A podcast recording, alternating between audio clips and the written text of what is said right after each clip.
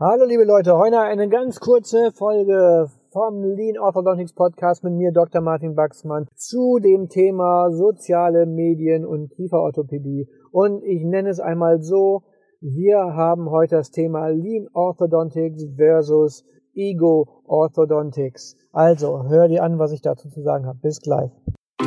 You're listening to Dr.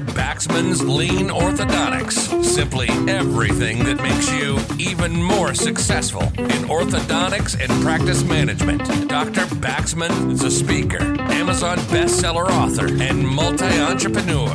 Now he takes all that knowledge and brings it to you in one podcast. This is Dr. Baxman's Lean Orthodontics.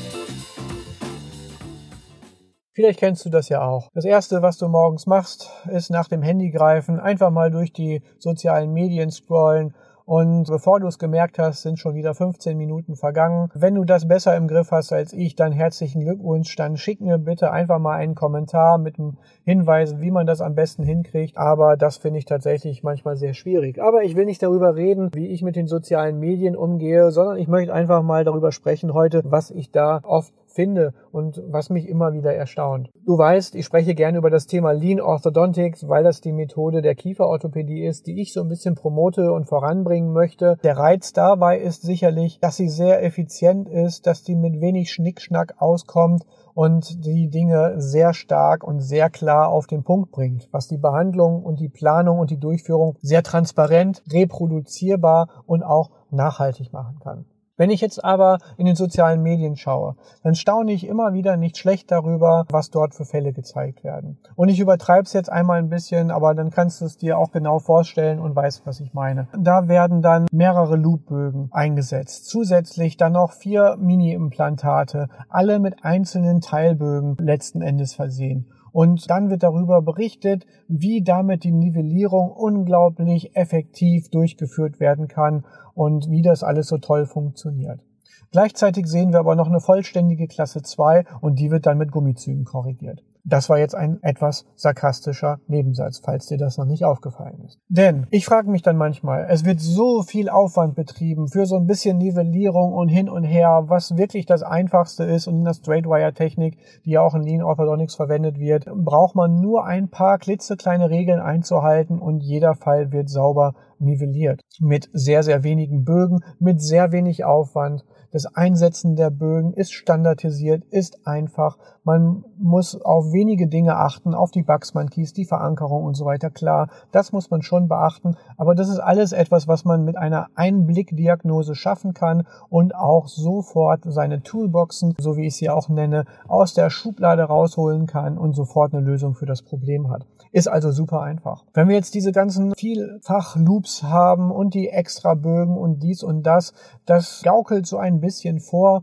dass man mit viel Maßnahmen auch viel Kontrolle hat. Das ist aber ein Irrglaube. Ist schlicht und einfach falsch. Denn auch da, ich nenne es immer mal wieder, das ist die Intra-Rater-Variabilität und die Inter-Rater-Variabilität. Das ist jetzt mal so eine denglische Beschreibung von dem, worum es da letzten Endes geht. Und da haben wir einmal die Situation, wenn wir einen sehr, sehr komplizierten Bogen biegen wollen, können wir das gerne tun und der kann auch sehr, sehr erfolgreich sein. Wenn wir den das nächste Mal aber genauso wieder biegen wollen, wird er nicht genau so sein. Er wird beim nächsten Mal, wenn wir ihn wieder biegen, auch wieder nicht ganz genauso sein. Das heißt, es besteht eine gewisse Variabilität dort. Und das ist die Intra-Rater-Variabilität. Das heißt, wenn wir etwas tun und wir tun es wiederholt, kommt trotzdem nicht immer dasselbe heraus. Das Ganze macht es noch spannender, wenn wir das Phänomen jetzt auch nochmal genau anschauen, wenn zwei Personen irgendwas machen oder mehrere. Wenn jetzt jemand auf Facebook oder Instagram, TikTok, wie auch immer, irgendwie einen coolen Bogen, eine Bogenabfolge oder einen Loopbogen, was weiß ich, sieht mit, mit ganz vielen Zusatzmechaniken, dann denkt er auch, hey, das mache ich jetzt auch so und das kann ich jetzt immer so machen. Und ja, ist aber nicht so. Das genauso nachzubauen, wie es da jetzt gewesen ist, beinhaltet auch wieder eine gewisse Variabilität, deren Ausmaß wir gar nicht kennen.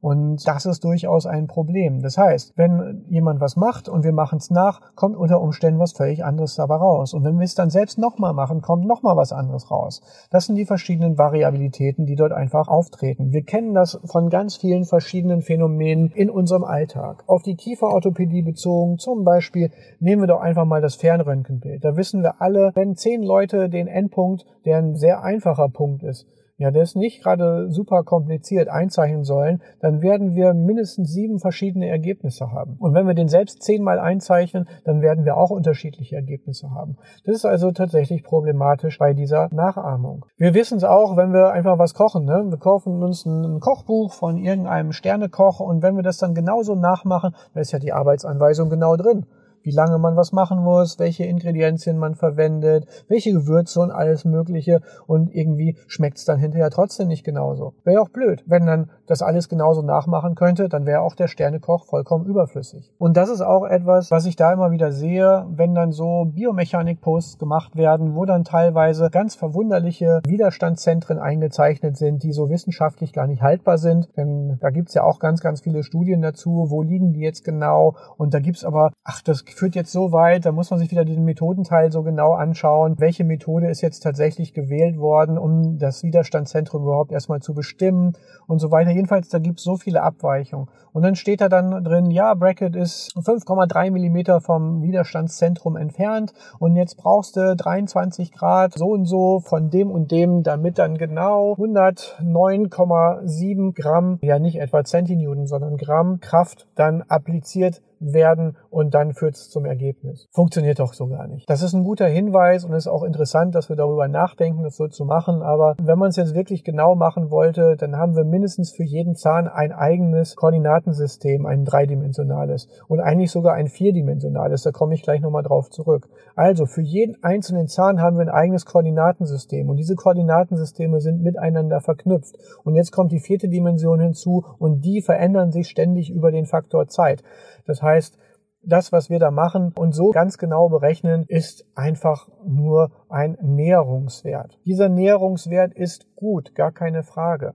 Aber diese unglaubliche Präzision, dieses viel hilft viel, bringt in Wirklichkeit überhaupt gar keine Vorteile, sondern das ist reiner Aktionismus.